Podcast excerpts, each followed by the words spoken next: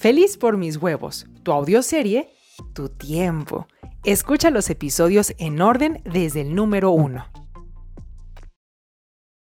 Sí, abrí el cofre y salieron más que palomillas. Me cegaron, me hicieron estornudar, se me nubló la mente, típico cuando tratas de enfrentar un nuevo framework. Si te asomaste conmigo a los tres últimos papiros, ya abriste la caja de Pandora.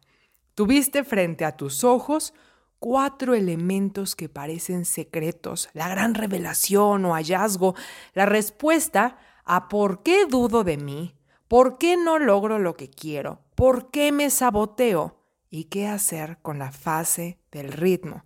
Y estas respuestas pudieron provocar una fase del ritmo cosas internas o externas que te bloquean el camino. Algo te estanca, te surgen pendientes, se te complica la agenda, se te distrae la pupila, se te alborota la hormona. Oye, estás bloqueando la salida. Bruno se levantó de nuestro enredo de frazadas en el suelo y comenzó a ponerse los pantalones. Sí, amiga, me lo eché al plato, con tu permiso. ¿Cómo estuvo? Te diré. No es que tenga comparación, y aunque lo sé todo, sé hacer muy poco. Pero esto ah, le había puesto yo muchas expectativas. Las mariposas en la cintura, los muslos que se estremecían, el pulso acelerado, la respiración agitada, sus manos acariciándome, deshaciéndose de mi ropa. Yo ya había dejado un charco en el suelo y todavía ni estaba dentro de mí. Ya en eso, los besos fueron apasionados, atropellados, mucha dentellada y mordisco. Ay, ya me volví a emocionar. Qué curioso. Estoy excitada otra vez y se me vuelve a antojar, pero en medio del calor del asunto no me sentí como me siento ahora que lo describo.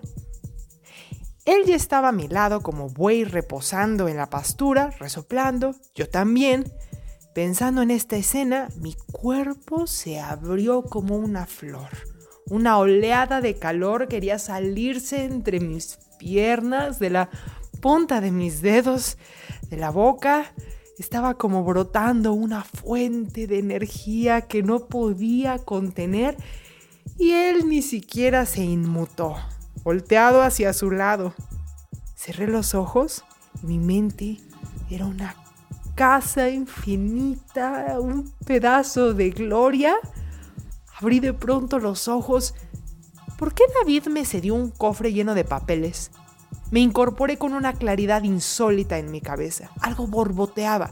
Manaba de mí la sensación de estar a punto de... Pero no un orgasmo, era otra cosa. Eh, ¿Te quitas? Así fue como se despidió torpemente, y yo encuerada frente al cofre, cubierta solo por una ala, como si fuera una sábana. ¿Por qué David quiso deshacerse de todo esto? Saqué todos los papeles cuidadosamente. Parecía que se quebrarían bajo mis dedos. Me puse a leer en todos los caracteres de cada documento, en varios idiomas, no sabría pronunciarlos para ti porque mi boca nunca ha practicado esa fonación, pero como todo lo sé, bien que entendía los jeroglíficos, símbolos y letras, eran historias. Sentí un calorcito conocido en mi cuerpo. No sé si te sea familiar. Después de todo, no todas tenemos una curiosidad insaciable o un deseo voraz. Creo que empieza escuchando historias, hasta que enciendes una llamita al preguntarte secretamente, ¿y si todo esto fuera verdad? ¿Te suena conocido? Qué bien. Mantén ese tizón ardiendo. Era como escuchar una melodía tan conocida que hacía vibrar mis entrañas, como si volvieras a escuchar la voz de aquel pariente que ya no está en el mundo físico, o como la primera palabra del más pequeño de tu clan ese tizón llameaba en mi interior cuando leía las palabras de lo que identifiqué tras este fragmento. Y Beatriz recogió un poco de esa agua, no porque le interesaran sus beneficios, sino por inspiración. De regreso, las mismas rocas despiadadas le gritaron improperios y resonaban como voces internas diciendo que andas perdiendo el tiempo escuchando cuentos. Beatriz hizo oídos sordos, pero en su prisa tropezó y se rompió el frasquito.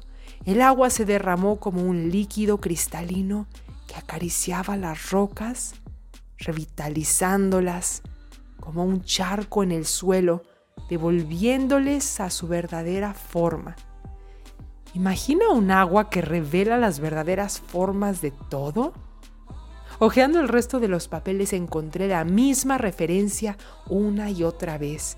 El agua de la vida, la fuente de la eterna juventud, el santo grial, el cuerno del unicornio, el reino de mi padre.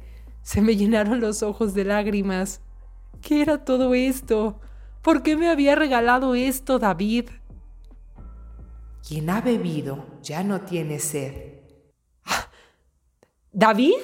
Grité mientras salía de la cripta. Tenía que alcanzarlo. Tropecé con el velador, su carretilla, dos cuerpos y un cortejo fúnebre. No por ello dejé de gritar ¡David! en la dirección hipotética de David. ¡David! Corrí hasta su casa, abrí la puerta que no tenía travesaño. Todo vacío. ¡David! Seguí repitiendo como si pudiera encontrarlo entre los muros o muebles dejados atrás. ¡David! Muy a mi pesar regresé a mi domicilio, no sin antes sortear a dos mujeres desmayadas en la entrada del cementerio. Había un gran tumulto. ¡Es ella! No es una aparición, es ella. El velador señalaba en mi dirección. Dos hombres trataron de acercarse, pero fue cuando alguien detrás de mí tomó mi hombro que desplegué mi ala como un rayo de luz. Todos exclamaron desmayos, náuseas, lágrimas y éxtasis. Esto se iba a poner feo si no me alejaba pronto. Silbé quedamente, lo suficientemente audible para que Tesontle llegara como rayo. En mi visión, ¿verdad? Producto de mi framework de hada, pensaba en salir volando sobre mi bestia mítica, con sus alas de murciélago, causando terror entre los pobres deudos del difunto. Pero como no estaba en juego mi trono, eso no pasó. Mi querido hijo, que me llega hasta la cintura, vino por mí y sintió mi miedo, como ya había pasado en muchas ocasiones cambia tu framework, cambia tu framework, me dije, pero nada. Se colocó a mis espaldas. Creí que nos lincharían. agárrate de mi ala, tesonte, le dije impotente por no poder volar y nos echamos a correr hacia el bosque, el único lugar donde tendría yo alguna ventaja. Sé que me podrían haber dado alcance fácilmente, pero los detuvo un poco el terror ante lo sobrenatural, así que aproveché su incredulidad. Mientras corríamos vi un conejo pareció familiar. No era momento de dudar. Seguía al conejo. No sabía si el conejo huía de mí o si nos estaba conduciendo, pero no era momento de dudar. De repente se metió una madriguera oculta en una saliente de rocas, la tierra removida, el agujero apenas mediano, no cabremos. Asomó de regreso la nariz y pude ver claramente en mi cabeza la imagen del agujero ensanchándose al internarnos mi hijo y yo. ¿De dónde había venido esta imagen? No, no era momento. Bueno, ya sabes. A gatas entramos por el túnel y las raíces y piedras me herían el cuerpo. Sin embargo, pudimos entrar. Detrás mío Tesontle chillaba.